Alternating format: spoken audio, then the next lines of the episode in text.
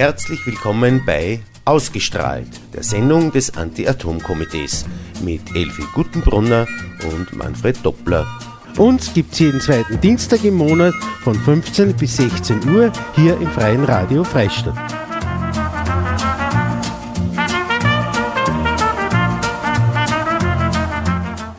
Ja, einen schönen Nachmittag wünsche ich wieder mal bei einer Sendung ausgestrahlt des Anti-Atom-Komitees.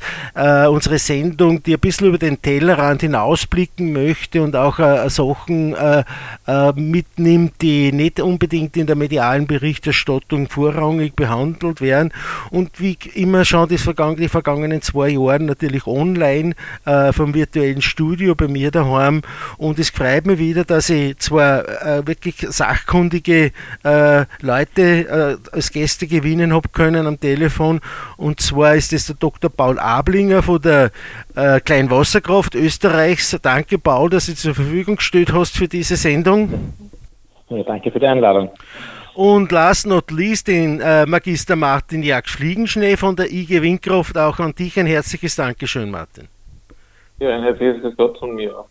Gut, dann möchte ich euch bitten, vielleicht fangen wir nicht beim, beim Herrn Ablinger, beim Paul an, vielleicht kannst du die kleine Wasserkraft ein wenig vorstellen, ist als Interessensvertretung, wie man unschwer erraten kann, was sind so eure Aufgaben, wofür steht ihr, was äh, ist der Sinn der Kleinwasserkraft, dieses, dieses Gremiums, dieser äh, Organisation? Ja, kann ich gerne vorstellen. Man, Du hast es ja im Wesentlichen eh schon gesagt. Also die Kleinwasserkraft Österreich ist die Interessensvertretung der gesamten Kleinwasserkraftbranche in Österreich, also äh, vom, vom Betreiber bis zum Turbinenhersteller, die Planer, alle sind bei uns vertreten. Mm, wir repräsentieren damit ungefähr 4000 Kleinwasserkraftanlagen in Österreich und ungefähr ja, liefern wir da 10 Prozent des heimischen Bedarfs. Ja, und damit ist eigentlich eh alles gesagt. Also wir machen Ökostrom in Österreich dezentral und versuchen da das bestmöglich umzusetzen. Ja, sehr gut. Bei Martin als IG Vertreter der IG Windkraft ist ähnlich, da sagt ja der Name schon sehr viel aus. Ja, wir sind sozusagen der Schwesterverband, der sich um die Windenergie kümmert in Österreich. Äh, wir versuchen die Rahmenbedingungen für die Nutzung der Windenergie in Österreich äh, mitzubewegen, positiv äh, zu gestalten. Äh, wir haben ja sehr viele Schwierigkeiten mit der österreichischen Politik, mhm. äh, ständige Stop-and-Go-Bewegungen und wir versuchen daher stabile Rahmenbedingungen äh, mit zu beeinflussen, damit wir die Energiewende auch schaffen können. Ja. Vielleicht kann sich der Paul erinnern, da haben wir mal in, in oberösterreichischen Umweltamt äh, zu Gast gehabt im, im Dorf TV.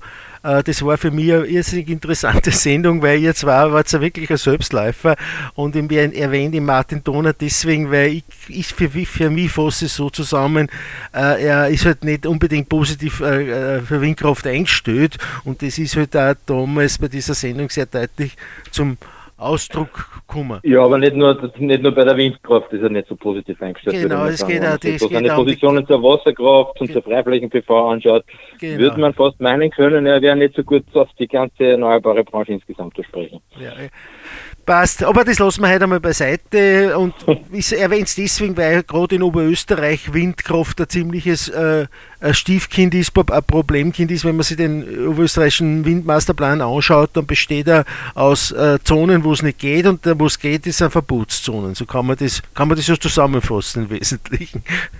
Ja, wir, wir, wir haben hier keine, äh, wir haben eine, einen Windausschlussplan in Oberösterreich, wie man das so zusammenfassen kann wir haben viele Ausschlusszonen und die Zonen, die nicht ausgeschlossen sind, dort weht kein Wind. Also hat man versucht, einfach die Windenergie zu verhindern mit diesem Instrument. Genau, und interessant ist ja, wenn man sich den anschaut, das gehört jetzt nicht ganz zum Thema, aber auch natürlich, weil Windenergie ja äh, ein Teil dessen ist, was wir in der nächsten Zeit massiv ausbauen werden müssen, dass man die Bereiche, wo in Oberösterreich schon Windralen stehen, wie in Schenkenföhn oder in Spörbichel oder im, im, im, im Innviertel oder Hausrückviertel, dass genau diese Fleckerl sind dann aus diesem, in diesem Masterplan als Nicht-Ausschlusszonen markiert oder auch der Sternwind.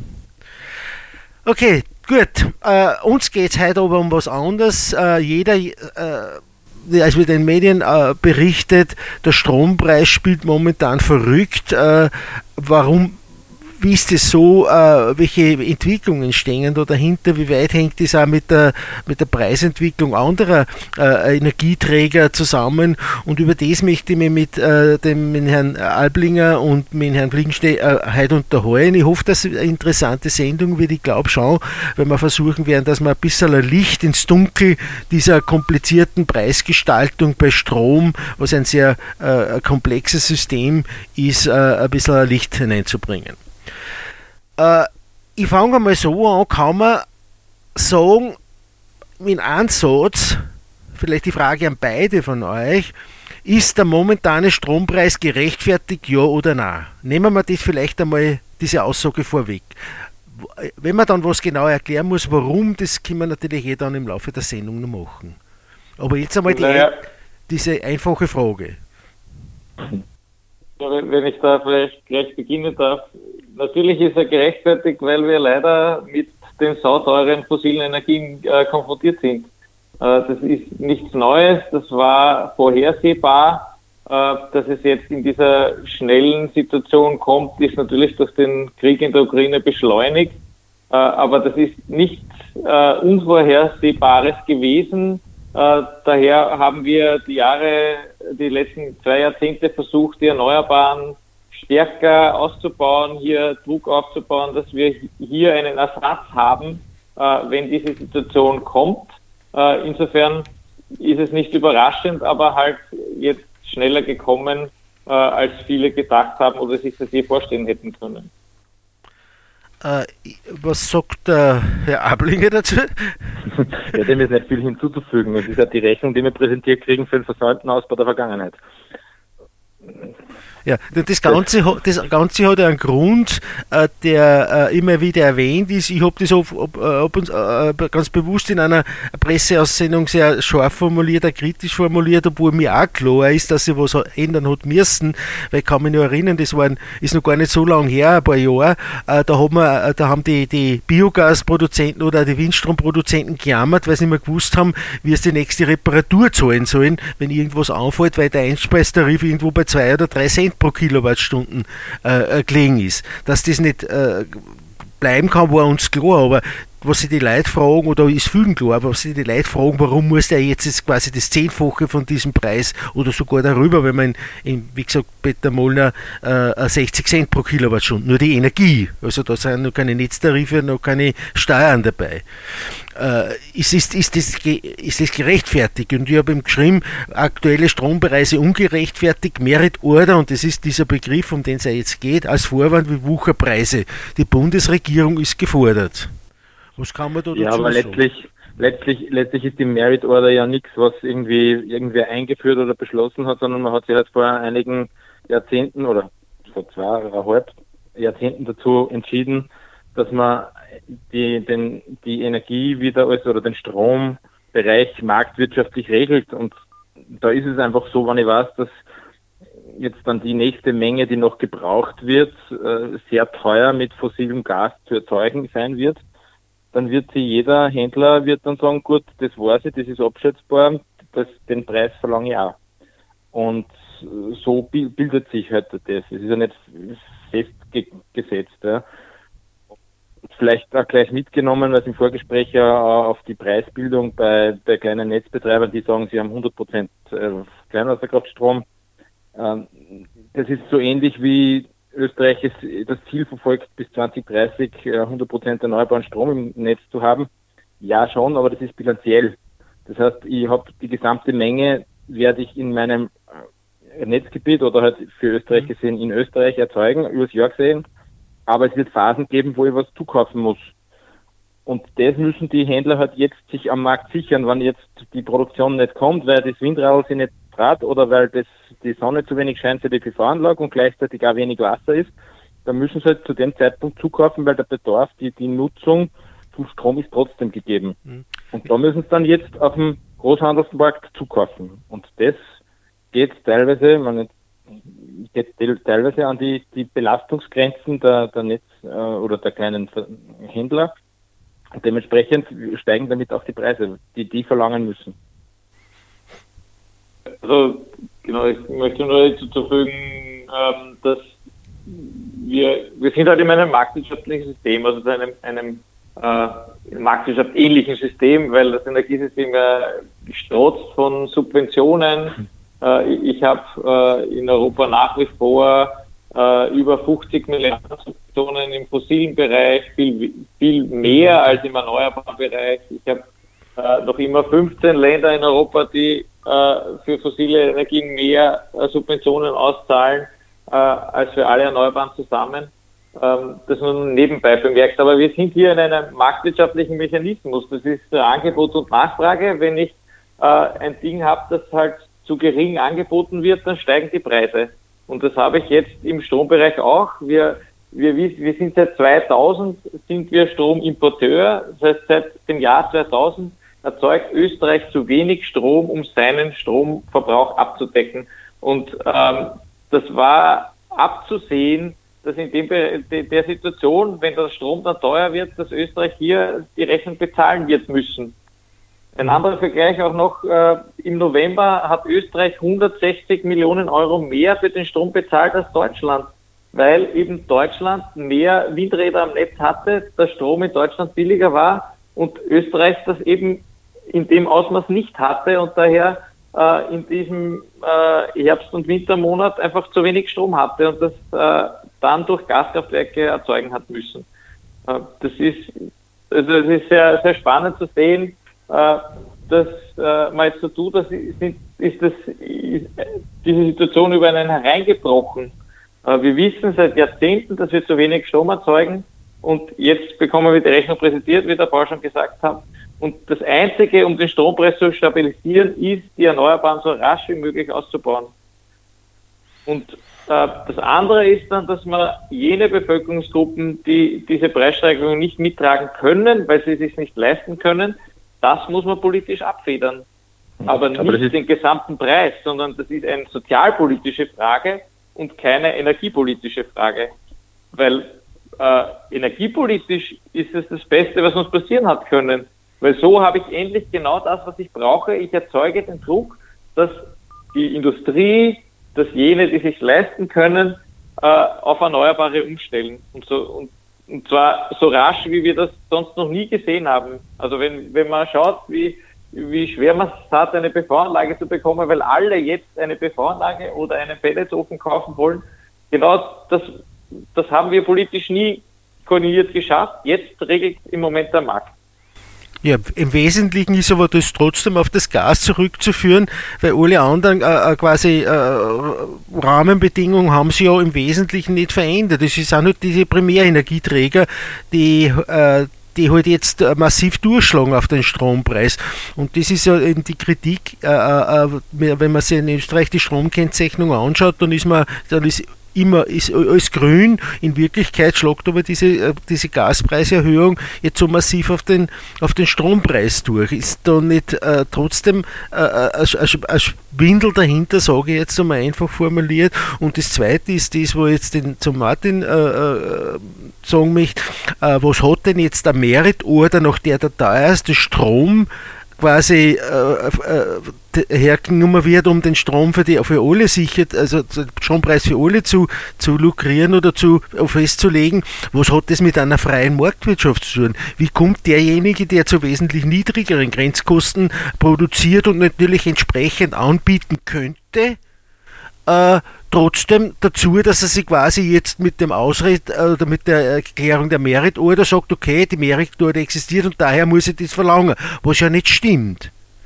Nein, aber das hat ja mit der Merit-Order an sich nichts zu tun. Eben, aber, das ist ja ganz aber, klar, aber das ist reine Marktwirtschaft. Wenn ich, wenn ich weiß, mein Nachbar muss ein bisschen teurer verkaufen, werde ich mich immer möglichst weit auf die Grenze hin bewegen, weil ich halt meinen, meinen eigenen Umsatz oder Ertrag ähm, optimieren will. Das kann ich natürlich anders lösen, aber man hat sich halt für diese marktwirtschaftliche Lösung entschieden. Weil es ist natürlich richtig, dass da noch viel Subventionen drinnen sind in dem ganzen System, dann wird es halt natürlich noch krasser aussehen, wenn die Subventionen nicht drinnen wären. Gehören meiner Meinung nach eh alle weg und es gehört sozialpolitisch gelöst, aber letztlich bekommen die ganzen, äh, bekommen die Kilowattstunden letztendlich den Wert, den, den sie haben sollten, damit man sich auch mal ein bisschen Gedanken macht darüber, über den Einsatz über den Verbrauch, über die Verbrauchsreduktion, alles, über das wir eigentlich immer schon reden, was ja immer am gescheitesten wäre, bevor wir was Neues ausbauen. Da kommt mir wieder dann daher Umweltanwalt in den Sinn. Äh, ist ja genau das, das Preissignal, das wir immer gebraucht haben. Und ja, natürlich ist es das so, dass das dass da dann der, der teuerste den, den Ausschlag gibt. Weil wenn ich, wenn ich weiß, ja, dann biete ich halt nicht an, dann reduziert es das noch mehr, dann ist der, der Bedarf, also ist der Bedarf noch weniger gedeckt und der andere wird es noch höher anbieten. Also die, diese Logik sehe ich nicht, dass das diesen die Merit Order ist ja nur die Bezeichnung dafür im Wesentlichen, was halt dann noch gebraucht wird oder was dazugeschalten wird, aber nicht, nicht das, was die Preisbildung betrifft. Ja, aber wenn man ist natürlich klar, dass ich später, ich, ich werde immer, wenn, wenn ich alles mit Erneuerbaren abdecken kann, was jetzt das Ziel sein sollte, dann habe ich halt Grenzkosten sehr nahe bei Null. Und dann geht es nach unten. Das hat man eine Zeit lang geschafft. Ja, da sind wir bei zwei, zwischen zwei und drei Cent gewesen am Großhandelspreis. Das war bewusst, bewusste Industriepolitik, ja. Das war, da, da ist in Deutschland Energiewende gemacht worden, aber die Kohlekraft am Netz hängen geblieben und damit hat die deutsche Industrie und die österreichische Industrie super Preise gekriegt und war die österreichischen Endverbraucher bezahlt von den deutschen Endverbrauchern. Da hat sich auch niemand drüber beschwert. Also schon wer, aber nicht so lautstark. Ja, ist, ist klar, aber, aber äh, trotzdem rechtfertigt es wirklich jetzt, wenn man jetzt sagt, eine, eine Preisdifferenz von 2 oder im Verkauf von 8 Cent und jetzt bis zu äh, für, äh, fast 50 Cent oder teilweise darüber, rechtfertigt dieses ganze System jetzt mit, dieser, mit diesen Grenzkosten, die dann äh, zu, äh, zu 100 Prozent offensichtlich auf alle anderen äh, Energieträger sich auswirken. Rechtfertigt dies, diese, diese, diese Entwicklung? Also diese, diese nee, naja, nachdem die Investitionen ja langfristig sind, kann man sich ja nicht in einer Momentaufnahme anschauen. Ne? Nur weil jetzt gerade in einem halben Jahr, von dem wir jetzt eigentlich aktuell reden, äh, die Preise sehr hoch sind, heißt es ja noch nicht, dass dieses, dieses, diese Dimension läng längerfristig erhalten bleibt. Und Na, dann man muss halt einfach immer die andere Seite der Medaille auch einfach ansehen, weil wenn wir unsere Anlagen anschauen, die halt dann 20, 30, 40, 50 Jahre reiner sind, dann muss ich da eine Vollkostenrechnung anschauen und dann cool. hilft mir eine Grenzkostenbetrachtung einfach nichts. Und mit zwei, drei Cent ist einfach nicht darstellbar. Ja, natürlich werden wir nicht 50 Cent brauchen, die kriegt der eh keiner. Und langfristig, wenn man sich anschaut, dann unsere Händler auch die meisten längerfristig verkauft oder unsere Betreiber auch längerfristig verkauft. Sprich, die haben ja im Herbst wahrscheinlich verkauft für ein Jahr und kriegen jetzt eh keine, was haben wir jetzt am Marktpreis heute, glaube ich, 24 Cent oder so oder 22 Cent für die Kilowattstunde, kriegen die eh nicht ja, sondern die haben eh verkauft um 8 Cent vielleicht oder um, um, um 9, 10, 11 oder 6, gibt's ja alles. Ja.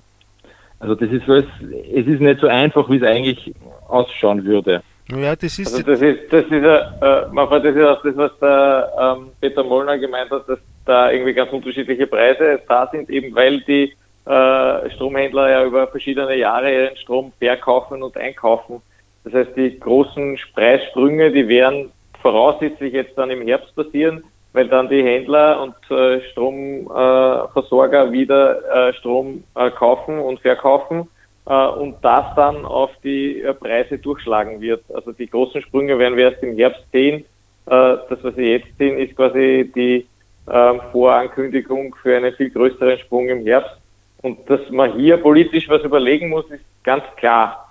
Nur ist immer die Frage, was sind die richtigen Schlüsse daraus? Ich meine, wir haben uns abhängig gemacht davon, ob äh, Putin entscheidet, das Gas teuer oder billig zu verkaufen. Wir machen uns abhängig von Saudi-Arabien und anderen Ländern, wo wir die Energie beziehen.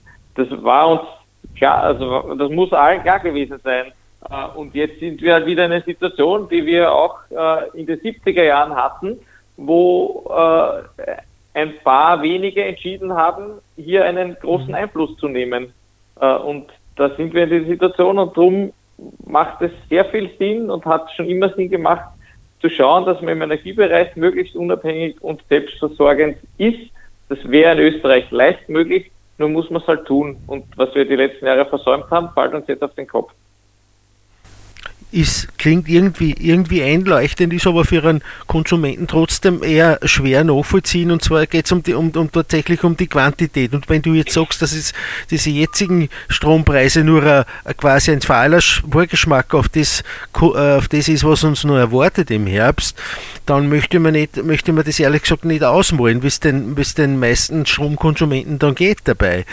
Wenn man jetzt, äh, weil die, weil die sind letztendlich jetzt die Fehler der, der, der hohen Politik auslöffeln. Das ist nicht die Politik, die jetzt das ausläuft, das ist der Konsument. Und, und da ist äh, ehrlich gesagt nur aus meiner Sicht nur ein, Almosen, das man da vergibt, wenn jetzt die Bundesregierung hergeht und sagt, okay, da, müssen wir was abfedern und dort müssen wir was abfedern und da müssen wir was abfedern und auf der anderen Seite schreiben diese Energiekonzerne Gewinne äh, sondergleichen. Das versteht niemand. Das ist eigentlich das Naja, wobei, also ich meine, es ist jetzt zum Beispiel, oder wenn man sich Österreich anschaut und diese angesprochenen Energiekonzerne, finde ich die Diskussion auch unfair weil wir diskutieren immer über die Stromproduzenten, die in Österreich ja wirklich zum Großteil erneuerbar produzieren, die sollen irgendwelche Gewinne abgeschöpft werden oder sollen irgendwie sich rechtfertigen.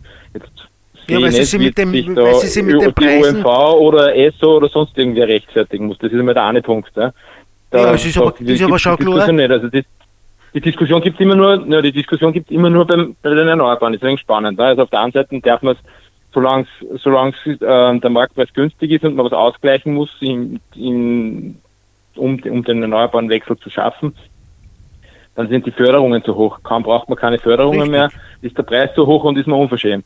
Das passt in der Argumentation also das ist das Erste, was für die nicht passt. Das Zweite ist, dass die meisten Stromhändler in Österreich ja in staatlicher Hand sind.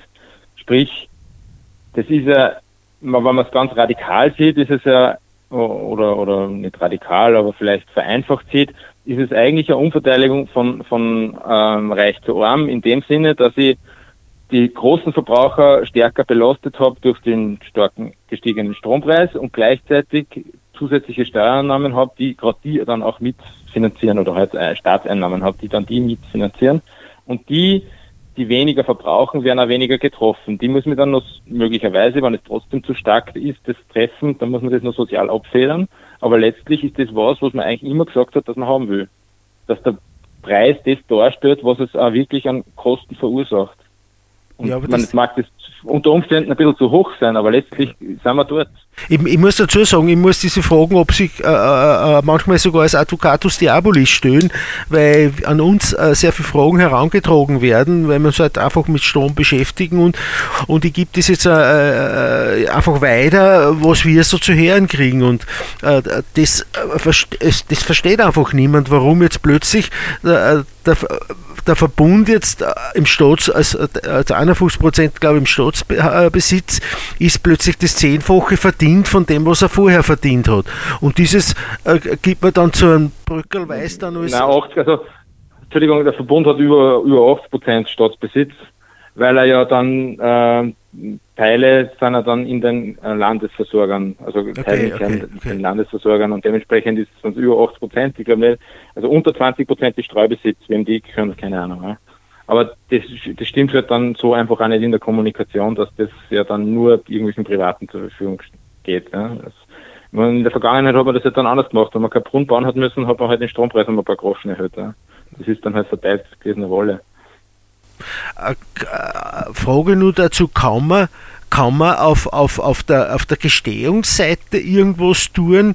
Äh, man, Putin verlangt, also ich habe nicht erlebt, jetzt, zumindest ist es bei mir medial untergegangen, dass der Gaspreis äh, für die Lieferungen, erstens ist angeblich die Menge ja gleich geblieben, dass, die, dass äh, nicht weniger Gas fließt als vorher.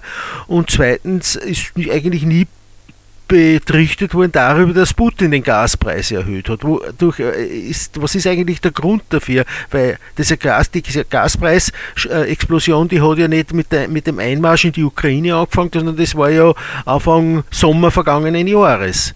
Was, was ist da passiert, dass dieser Gaspreis so explodiert ist? Es wird argumentiert damit, ja, weil die Wirtschaft wieder angesprungen ist, aber der Gaspreis ist, wie die Wirtschaft einbrochen ist, ja nicht zurückgegangen.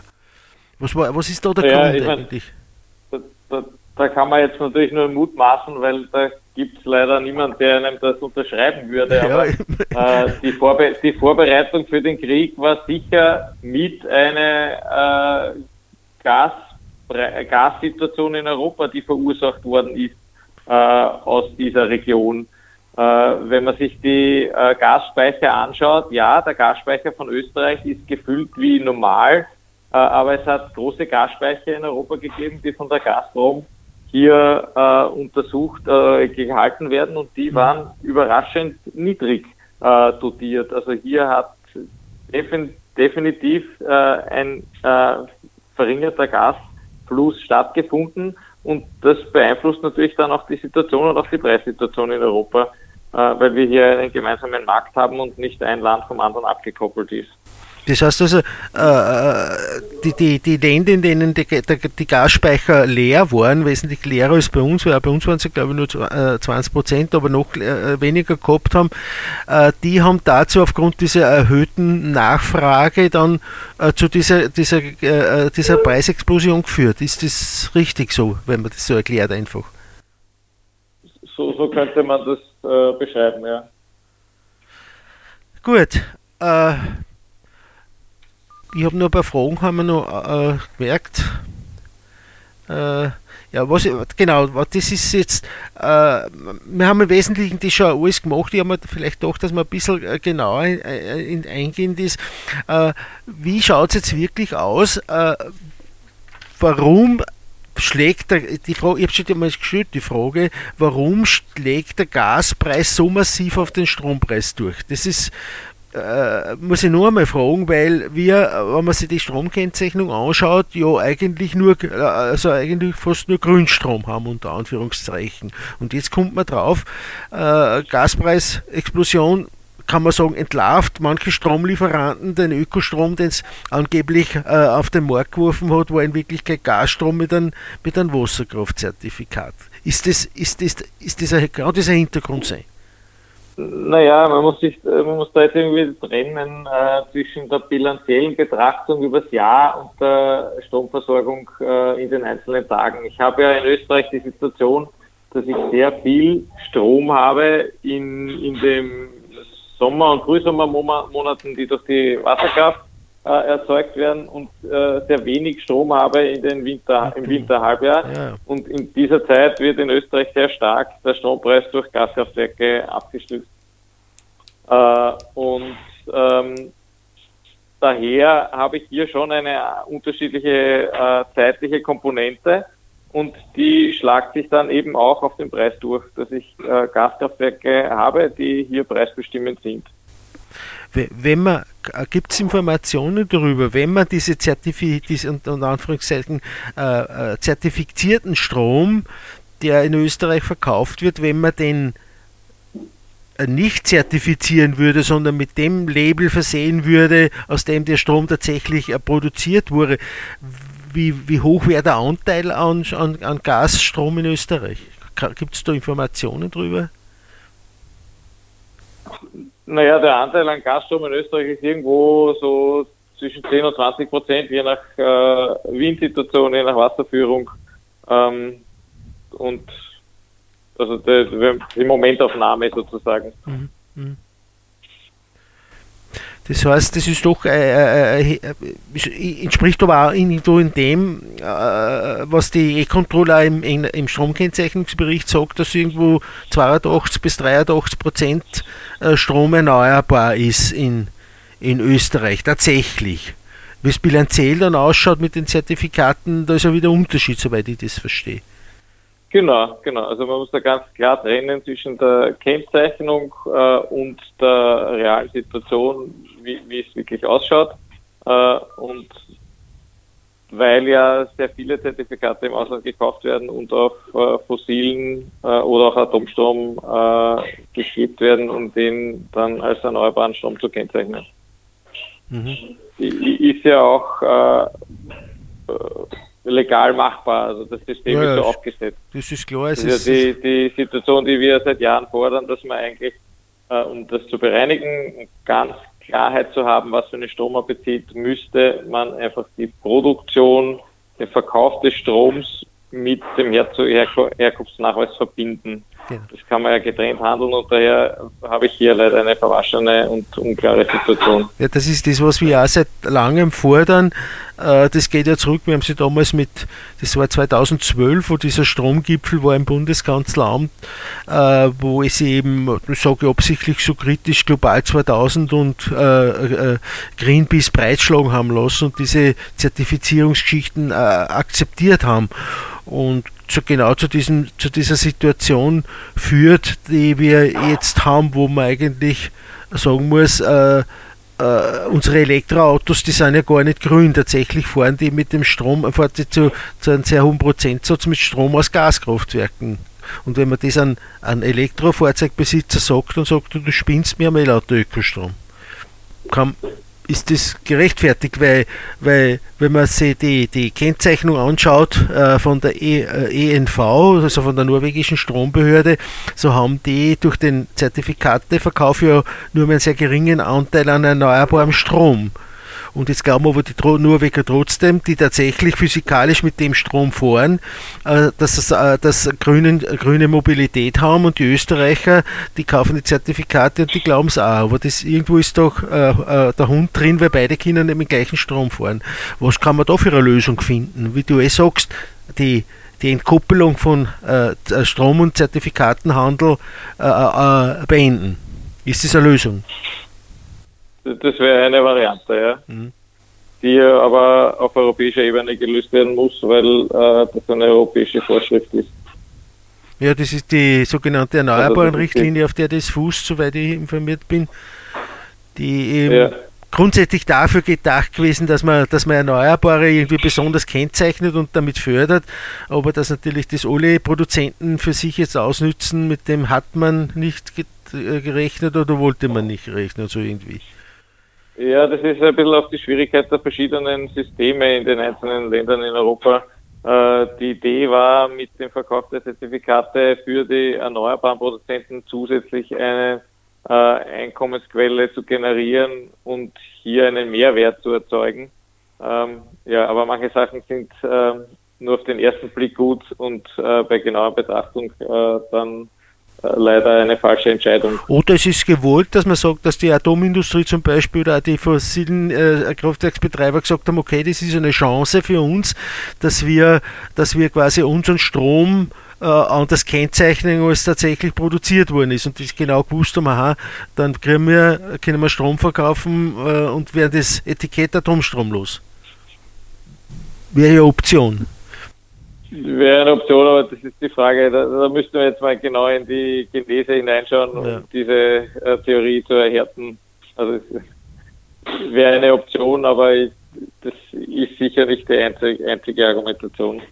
Ja, das Problem ist, dass die Informationen diesbezüglich, äh, wenn man, äh, wenn man an Stromlieferanten herantritt, ja sowieso sehr, sehr kurz angebunden sind, äh, weil, man, weil offensichtlich nicht gewollt wird, dass man tatsächlich weiß, äh, wie das äh, tatsächlich läuft. Ich habe einmal ein Gespräch gehabt mit einem Vertreter der Wien Energie und den habe ich gefragt, warum kauft sie eigentlich Zertifikate, äh, Wasserkraftzertifikate? Sagt, hat er mir gesagt, naja, weil uns sonst die E-Control so viel CO2-Emissionen quasi aufdividiert, unter Anführungszeichen.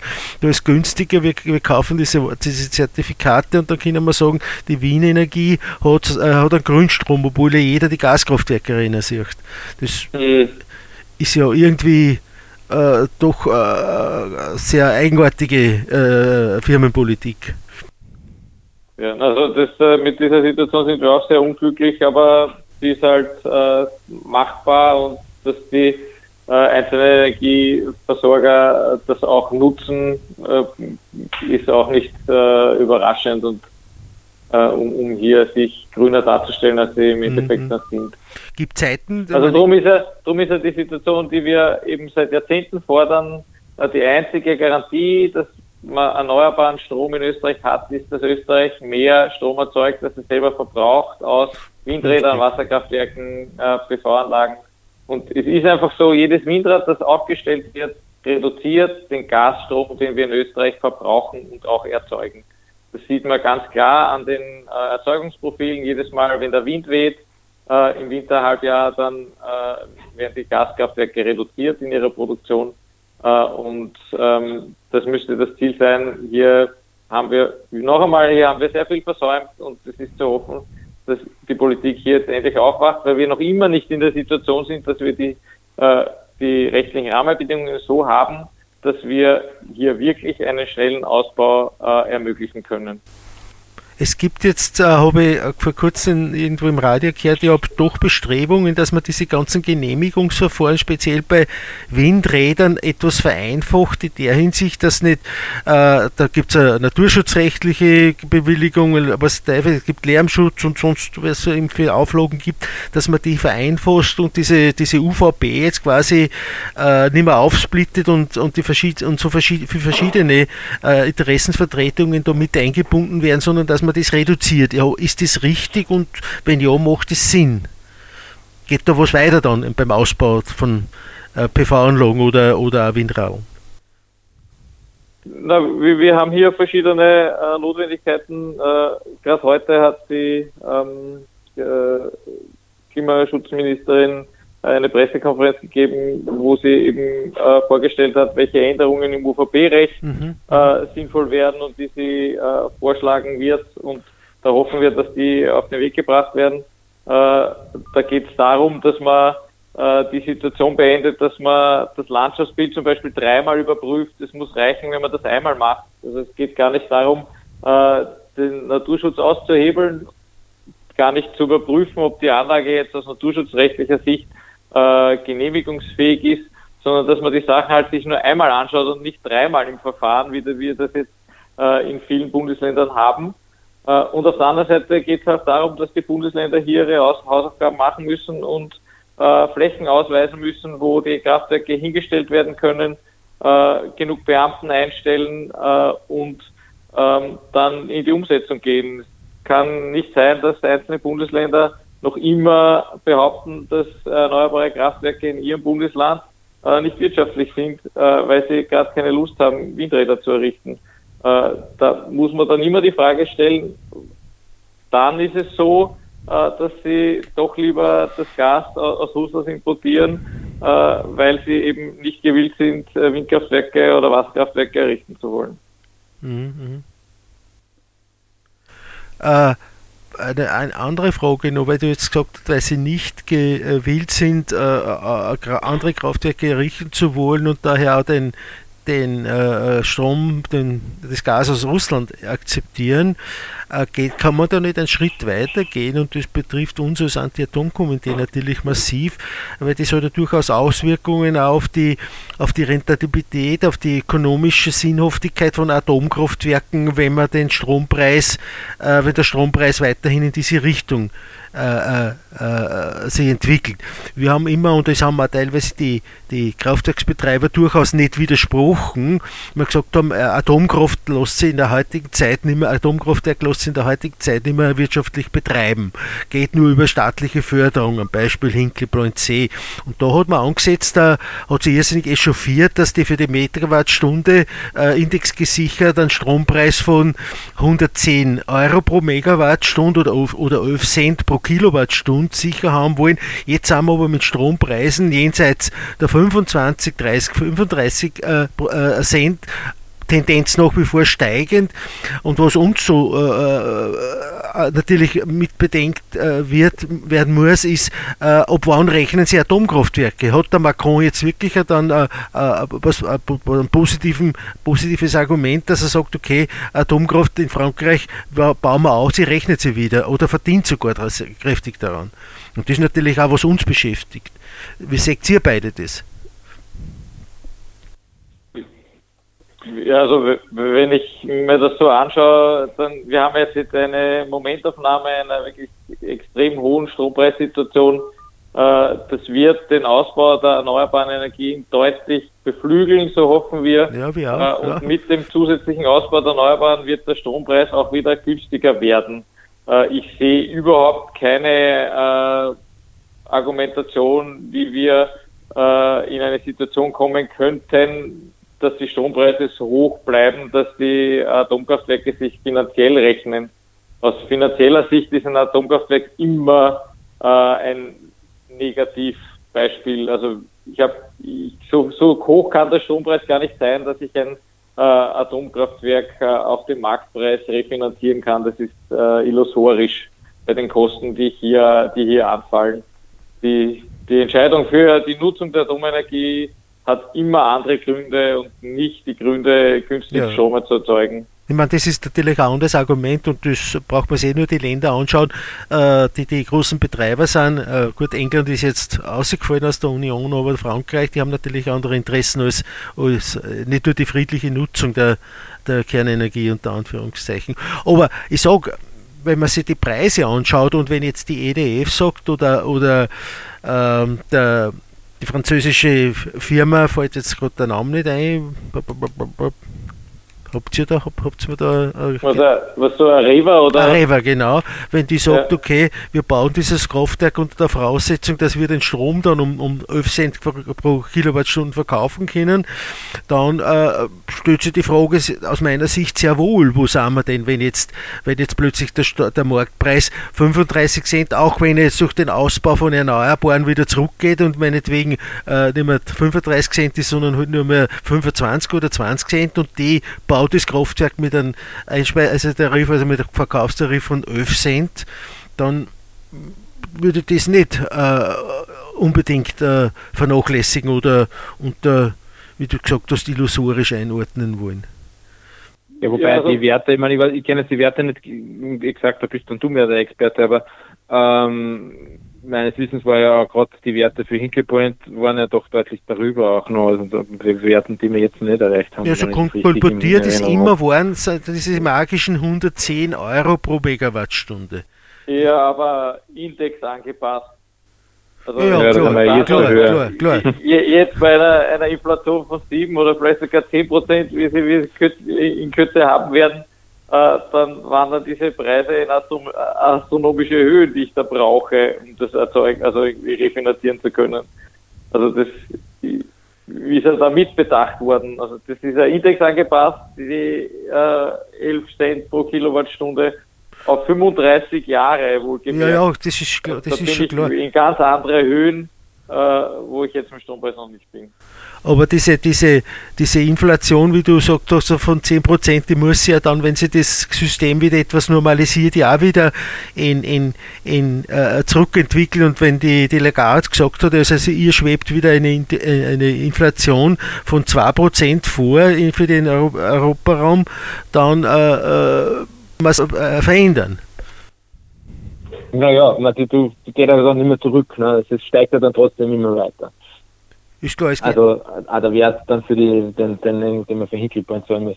Und man, das andere ist natürlich die ganzen langen Bauzeiten etc., die man da alle mit berücksichtigen müsste, bis dass die dann so weit wären, dass irgendwas produziert wird, haben wir einfach so viel Erneuerbare, wenn man den will. Dein, dein Wort in Gottes Ohr, keine Frage, keine Frage, da sind wir eh alle auf, der, auf derselben Schiene.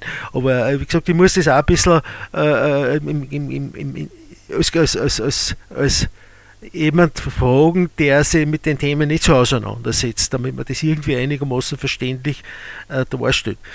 Äh, vielleicht aber, aber vielleicht noch einmal der, der Blick hin, äh, warum sind wir dort, wo wir, wo wir jetzt sind? Warum hat Österreich nicht genug erneuerbare Erzeugung? Wir haben leider, und da ist Oberösterreich äh, ein negatives Paradebeispiel, äh, Oberösterreich hat jahrelang äh, die billigen Strompreise aus Deutschland mitpartizipiert äh, seit der Strompreiszone-Trennung schaut das ein bisschen anders aus. Da steigen in Österreich die Strompreise im Vergleich zu Deutschland jetzt unabhängig von dem, äh, wo wir jetzt gerade sind, durch die äh, Ukraine-Krieg induzierten Gaspreisexplosion. Also hier habe ich ein klassisches Politikversagen und äh, das muss sich die Politik einfach äh, auch ähm, umhängen lassen, dass das äh, eine politische Entscheidung war das so zu tun. Mhm. Und äh, da ist jetzt natürlich die Politik gefordert, jene Bevölkerungsgruppen, die hier nicht äh, agieren und nicht äh, reagieren können in dieser äh, extremen Preissteigerung, hier diese auch abzufedern. Ja, äh, vielleicht nur eine, eine kurze Nachfrage, weil du gesagt hast, dass äh, quasi diese Preisexplosion bei Gas durch den Ukraine-Krieg induziert worden ist. Jetzt habe ich aber eh vorher schon gesagt, dass der eine enorme äh, Gaspreisanstieg und wenn man sich den österreichischen Gaspreisindex anschaut, dann geht das ganz deutlich hervor. Der der äh, steigt, fängt an im Mai 2021 zu steigen und nicht, nicht äh, wir haben wir schon diskutiert drüber. Und im Gegenteil, wie Putin in die Ukraine einmarschiert ist, hat es sogar einen Bereich gegeben, da war, die, war der Gaspreis sogar rückläufig und dann fängt er wieder an, aber äh, kontinuierlich zu steigen, aber wesentlich in einer flacheren Kurve, es zwischen Mai 2021 und Dezember 2022 oder Jänner 2022. Dort war da diese Explosion drinnen in diesem halben Jahr. Ja, das, das, stimmt, aber da ist immer die Frage, wann hat der Krieg wirklich begonnen und wann ist er vorbereitet worden. Äh, ich bin überzeugt davon, dass das zusammenhängt. Mag, durch, äh, mag durchaus sein, ob, ob, sie, ob, das jetzt gerechtfertigt ist, ist nicht, dass die, die österreichischen Gashändler in weiser Voraussicht unter Anführungszeichen, dass den Krieg vorhergesehen haben, schon die Gaspreise erhöht haben, obwohl die Lieferungen aus Russland gar nicht teurer geworden sind in diesem, in diesem Zeitraum. Äh, muss man natürlich auch die Frage stellen, ist, war das gerechtfertigt oder was ist der, der tiefere Sinn dahinter, außer äh, Gewinnmaximierung und Spekulationsgeschäfte auf Kosten Nein, ich, ich, hab, ich hatte ja in Europa einen, äh, eine reduzierte Gasmenge verfügbar, die dann sich auf den Preis ausgewirkt hat und dann die äh, Reaktionen darauf. Also ist nicht so, dass ich das nicht hatte. Ich hatte wenig, viel weniger Gasspeicher mhm. im System und da muss man die europäische Perspektive heranziehen. Ja, da hast du Und kann da nicht nur die österreichische Perspektive sehen. Ja. Eine andere Frage, und das ist, passt da in dieses Thema ein, weil du gesagt hast, Oberösterreich ist ein Negativbeispiel, äh, also nicht nur beim Impfen, also auch bei der Ausbau von erneuerbaren Energie, ist äh, diese sogenannte Mission 2030 die äh, eben vorsieht, dass man nicht nur in Oberösterreich, sondern österreichweit bis 2030 nur mehr Strom aus erneuerbaren Energieträgern produziert. Angesichts der jetzigen Situation, wo sie außersteht, Österreich äh, äh, ist sehr, sehr, sehr säumig im Ausbau der Erneuerbaren, äh, ist eurer Sicht diese 100% ist eh natürlich auch wieder nur bilanziell äh, äh gemeint, soweit ich das verstanden habe, äh, ist diese, diese, äh, dieses Ziel erreichbar? Frage an, die, an den Paul oder an den, an den Martin, an beide, wie, wie immer. Naja, grundsätzlich, wenn man den will, ist es erreichbar, aber es wird halt immer knapper. Mhm, mh. Na, wenn man also, sich, die, wenn man sich das, ja, Entschuldige. Vielleicht noch als Ergänzung, was heißt, ist es erreichbar, wenn man sich endlich entschließt, die Rahmenbedingungen so zu setzen, äh, dass wir die Anlagen errichten können, dann ist es erreichbar. Also natürlich ist es erreichbar, wir können noch viel mehr machen. Also wir bräuchten um das ERG-Ziel, das Erneuerbaren Ausbaugesetzesziel, äh, bis 2030 zu erreichen, bräuchten wir pro Jahr 120 Windräder in Österreich. Mhm, mh. Wir hatten 2014 schon einmal 140 Windräder errichten. Das können wir. Wir können auch, könnten auch 200 Windräder pro Jahr errichten. Aber halt nur, wenn die Rahmenbedingungen passen. Ich habe da. Man, und das liegt wirklich nur an der äh, Politik. Ich habe da einen Artikel vom Profil, äh, wo sie eben äh, äh das ein bisschen äh, äh, grafischer darstellen und man geht da bis 2030 von plus 27 Terawattstunden aus, die zusätzlich produziert werden sollen. Jetzt haben wir erneuerbar etwa, etwa 50, also etwa 70 Prozent von der etwa 50 Terawattstunden von diesen 70 Jahresverbrauch. Das heißt, jetzt müssen wir in den nächsten acht Jahren diese, diese 20 Terawattstunden, die wir jetzt schon, wo uns jetzt schon erfüllt und nur dazu äh, diese, diese, diese Wert, diesen Mehrverbrauch äh, äh, äh finanzi- also quasi abdecken und substituieren. Äh, sind diese 27 Terawattstunden, sind die realistisch? Also das wären ja dann nur eine, eine Steigerung, wenn man die 20, die 20 Terawattstunden jetzt abzieht, bleiben an Mehrverbrauch äh, in den nächsten acht Jahren etwa 7 Terawattstunden übrig. Reicht das aus? Oder äh, werden wir mehr substituieren müssen? Naja, immer wenn man den, den, Blick ein bisschen weiter setzt, also wenn man den Blick auf 2040 setzt, zum Beispiel, wo Österreich ja klimaneutral sein will, äh, wenn man da ein kurzes Gedankenexperiment macht, dann äh, müsste man ungefähr die Hälfte des gesamten Energieverbrauchs einsparen. Mhm, mh. Und um dann klimaneutral zu sein, müsste man die Stromversorgung verdoppeln. Das ist so die Größenordnung, in der wir uns bewegen. Äh, die Einsparung ist mit den technischen äh, Umstellungen äh, zu einem großen Teil machbar, aber halt nur, wenn man seine Hausaufgaben macht. Also wenn man die Häuser dämmt, wenn man die äh, Mobilität umstellt, und zwar nicht nur von Benzin auf Elektroantrieb, sondern auch ein, das Modal Split ändert, also dass man die Wege versucht zu verkürzen. Das ist alles machbar, aber man muss es halt tun. Und äh, wir sind bis jetzt immer in der Situation gewesen, dass darüber gesprochen wird, dass jeder weiß, was er tun müsste, aber nicht getan wird. Ja. Also aus diesem, äh, soll ich sagen, äh, aus diesem Stillstand muss man sich endlich lösen. Äh, man muss ins Tun kommen. Mhm.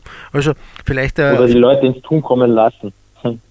Ah, das ja, ja richtig, genau. Also das ist vielleicht noch besser, man muss ins Tun kommen lassen, weil äh, die gesamte erneuerbare Branche äh, wartet seit Jahren, dass sie tun darf. Also über das Erneuerbaren Ausbaugesetz diskutieren wir jetzt seit sieben Jahren. Also mhm. auf solcher Ebene dauert das halt dann und einfach länger. Ja, und dann dazu noch die ganzen Pläne, wir haben ja kurz drüber schon gesprochen, ne, wenn man sich den Masterplan Windkraft in Oberösterreich anschaut oder Masterplan Photovoltaik, dann schaut es genauso aus, dass man eigentlich keinen Ermöglichungsplan macht, sondern man macht einen Verhinderungsplan. Da werden immer nur Gründe gesucht, warum was nicht geht. Das ist so das ja, Klassische. Das ist richtig, ja. Und nicht, wie schafft man so, dass es für alle Seiten passt. Ja. Ich sage das vielleicht jetzt, und, weil und, und wie gesagt, da, da, da liegt es nicht, an, nicht an Potenzial oder den Möglichkeiten. Ich könnte auf 2% der Landesfläche in Österreich 83 Terawattstunden Windstrom erzeugen. Das ist mehr Strom, als wir derzeit verbrauchen. Mhm, mh. Also ich habe genug Potenziale, habe ich wirklich genug. Und ich habe auch die Firmen, die das umsetzen könnten und auch gerne täten. Das, das heißt also, äh, auch wenn man die Windkritik ein bisschen mitnimmt ins Boot, äh, wir werden sie in den nächsten Jahren und Jahrzehnten doch ein bisschen davon verabschieden müssen, dass man sagt, das Windrad ist schier. Und wie das jemand so formuliert. ich glaube nicht das Windradl. Das betrifft alle Technologien. Das gibt, man findet sich gegen alle, weil irgendwen, der Argumente dagegen hat, warum was nicht geht. Und von dem muss man sich verabschieden. Ja, das, das wird das, einfach nicht. Das wird auf jeden Fall so aber, sein. Aber ich sage ich, ich sag noch einmal, das ist kein Problem, das in der österreichischen Bevölkerung liegt. Das sagen alle Umfragen, dass ein überwiegender Anteil der Bevölkerung äh, dem zustimmt. Bei der Windenergie sind die Zustimmung Nämlich für alle Technologien. Zwei Drittel. Ja. Äh, bei der Photovoltaik sind sie sogar noch größer. Also ich habe hier eine ganz große Zustimmung. Ich habe kaum Projekte, äh, selbst in den Bundesländern, wo die Windenergie sehr viel ausgebaut worden ist, äh, die äh, an der äh, Ablehnung der Bevölkerung gescheitert sind. Yeah. Die Projekte scheitern an der äh, Politik, hauptsächlich an der Landespolitik im Moment, äh, dass sie nicht kommen können. Vielleicht, äh, vielleicht ein Beispiel aus eigener Erfahrung. Ich würde sagen, äh, ein Bekannter von mir hat im Versuch, möchte jetzt natürlich auch im Zuge dieses Hypes eine, eine PV-Anlage und wir sind im, Letz, im Netz der, der Linzstrom im, da im Mühlviertel und nach der Anmeldung oder nach dem, nach dem Antrag um einen Zählpunkt ist ja bereits so, dass es sie bereits dort spießt. Also das dauert in Oberösterreich elendslang, bis zu sechs Wochen, was ich gehört habe, dass man überhaupt einmal einen Zählpunkt zugewiesen kriegt äh, und dann erstmal ja aufgrund der Förderungsbedingungen äh, äh quasi die Anlage erst einmal planen oder, oder kaufen kann, äh, um die Förderung in Anspruch zu nehmen. Und dieser Bekannte hat dann bei der Lindstrom mal nachgefragt, warum das so lange dauert, diese, diese Zählpunktvergabe. Äh, haben sie sich entschuldigt und haben gesagt, naja, sie haben äh, die, das Personal eh von einem Mann, der das bearbeitet hat, auf drei Mann aufgestockt. Ist natürlich genau das, was du sagst, man muss die Leute ins Touren kommen lassen, aber äh, wie du auch sagst, da gibt es eben so viele Hemmschuhe, auch immer aus, aus Kreisen, die nicht einmal unbedingt äh, äh, so begeistert sind, dass sie die, die Leute alle den Strom selber machen. Kannst du das, kannst du das bestätigen? Ist das, äh, ist das ein Problem, dass man von Seiten der, der, der, der Netzbetreiber da Prügel für die 40 äh, geschmissen kriegt? Wer ja, ich meine, auch die, Netzbe die Netzbetreiber sind äh, dabei, sich zu wandeln. Die müssen halt auch mit der Situation umgehen lernen, dass äh, nicht mehr nur Kohle- und Gaskraftwerke die Stromerzeugung liefern. Äh, und äh, das dauert halt auch seine Zeit und da wären wir ja. äh, auch begeistert, wenn hier das Tempo der Energiewende ein bisschen angehoben werden würde, auch im Netzbetrieb und im Netzausbau oder im, besser gesagt im Netzumbau, weil äh, ich habe halt eine andere Netzstruktur, wenn ich lauter dezentrale Kraftwerke habe äh, und nicht wenige zentrale, äh, dann muss ich das Netz natürlich anpassen und mhm. hier bräuchten wir auch eine erhöhte Geschwindigkeit wird, da wird sicher einige, sehr viele Veränderungen geben müssen. Auch vielleicht ist es als Abschluss, ich muss schon wieder ein bisschen auf die Uhr schauen. Es gibt immer mehr jetzt da die, die Trends in Richtung Energiegemeinschaften.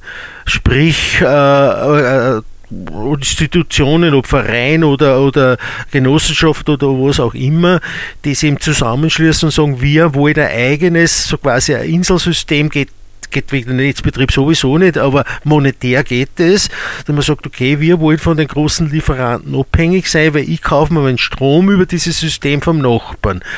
Äh, ist das ein Weg in die Zukunft, man sagt, okay, man, man, man versucht diese, diese, diese, diese, diese, diesen Handel äh, äh, quasi zu reduzieren von, von, der, von, der, äh, von der Geografie her äh, und dass man sagt, okay, man macht das wirklich eine kleine Handelsgesellschaft, in der Strom gekauft und verkauft wird. Macht das Sinn und hat das aus eurer Sicht Zukunft? Ja, es kommt auf, es kommt auf die Fälle davon. Ne? Grundsätzlich hat natürlich bis zu einem gewissen Grad Zukunft. Ähm, vor allem auch, weil, es die Leute wesentlich mehr mitnimmt und einbindet in die ganze, in die mhm. ganze mhm. Thematik der Energiewende. Die wirtschaftliche Seite ist eine andere Frage, ja, weil es ist halt doch mit sehr viel administrativen Aufwand verbunden und ja, muss, muss, muss man sehen, wie sich das alles entwickelt. Mhm, mh. Also grundsätzlich gute Ideen und gute Möglichkeiten, sollte eigentlich noch mehr und vereinfacht werden, meines Erachtens, dass man eben nicht so den ganzen Papierkrieg braucht und dass man viele Sachen dass es einfach einfacher ist, daran teilzunehmen und das abzuwickeln, wäre ja für alle Seiten interessant. Ähm, also jetzt Betreiber und Verbraucher angesprochen und, und Ihnen. Ähm, ja, aber mhm. derzeit ist auch aufgrund der Situation am Markt halt schon so, dass die Frage ist, wie, interessant ist es wirklich. Ja, weil natürlich auch diese kleinen Systeme äh, doch auch diesen, diesen, diesen, diesen Produktionsschwankungen unterliegen und ja auch nicht gefeit davor sein, dass sie Ausgleichsenergie zukaufen müssen, die natürlich wie halt im Großen auch diesen, diesen Großmarktpreiskriterien äh, äh, unterworfen sind. Und da gibt es natürlich auch Anpassungs- ja, wobei in den Energiegemeinschaften du ja einfach alleine dein, dein, dein Zielpunkt Eigentümer, deine Zielpunkt Eigentümerin bleibst, sprich, du hast eh deinen Liefervertrag wie vorher, mit ja. wem auch immer. Das bleibt ja unberührt. Das heißt, du hast dieses Risiko weniger, weil du in den Energiegemeinschaften du ja nur den Strom direkt verkaufst oder direkt lieferst, den du auch produzierst. Wenn dann zu wenig Abnahme da ist, speist dann ins Netz ein. Das ist eher das. Ist richtig. Also, aber es, ist, es besteht ja die Möglichkeit, dass äh, von den Mitgliedern dieser, äh, dieser Gemeinschaft halt auch mehr Strom verbraucht wird, als, als aktuell produziert wird und daher aus dem Netz was zugekauft werden muss. Ja, aber dann kauft, ja, ja, aber der kauft dann jeder Einzelne, Einzelne für sich selbst zu und es ist jetzt nicht so dieses große Risiko, mhm. das äh, Stromhändler haben. Das heißt, das heißt, man könnte diese extremen Einflüsse vom, vom Großhandel durch diese kleinen Systeme schon etwas reduzieren. Naja, der Händler, der, der, der, der, Händler, von dem dann die Einzelnen beziehen, die haben dann trotzdem dieses Risiko, weil die müssen dann die Menge vorhalten, mehr oder weniger. Also für die ändert sich dann nichts. Das muss man sich halt dann anschauen, wie sich das wirklich im Detail auswirkt. Das ist jetzt irgendwie so ein bisschen ins Blaue hinein. Mhm. Ähm, würde, würde ich mir auf jeden Fall so nicht zu sagen trauen. Ne? Okay, ich denke mal, das ist eher ein kurzes Stichwort, dass man zurückkehrt in den, äh, quasi in den re äh, regionalen Bereich mit Stromgemeinschaften äh, selber sich schaut, um dass man Strom produziert von großen Systemen ähm, etwas unabhängiger zu werden. Ich möchte mich bei euch recht herzlich bedanken, dass ich die Stunde Zeit genommen habe, zu, dieses Thema zu diskutieren. Äh, wird sicher einiges dabei gewesen sein, was die Zuhörer äh, gern gehört haben. Es wird einiges dabei gewesen sein, was gesagt haben, naja, mit dem bin ich nicht einverstanden, wo das System es so ist. Äh, mir geht es mir geht's genauso. Nichtsdestotrotz herzlichen Dank an dich, äh, Martin Fliegenschnee, und auch an dich, Paul Ablinger, dass ihr euch Zeit genommen habt. Sehr gerne. Gerne wieder. Sehr. Gut, dann möchte ich mich auch sehr bei gerne den, von meiner Seite auch. Ja, danke dir. Äh, möchte mich auch von den Hörern äh, verabschieden, die wir äh, entweder live oder via Streaming dann äh, zu Gast waren bei uns. Möchte mich recht herzlich bedanken, dass ihr dabei gewesen seid. Ich hoffe, es war wieder ein bisschen was Interessantes dabei bei der Sendung ausgestrahlt des Anti-Atom-Komitees. Danke euch. Auf Wiederhören. Danke, Wiederhören.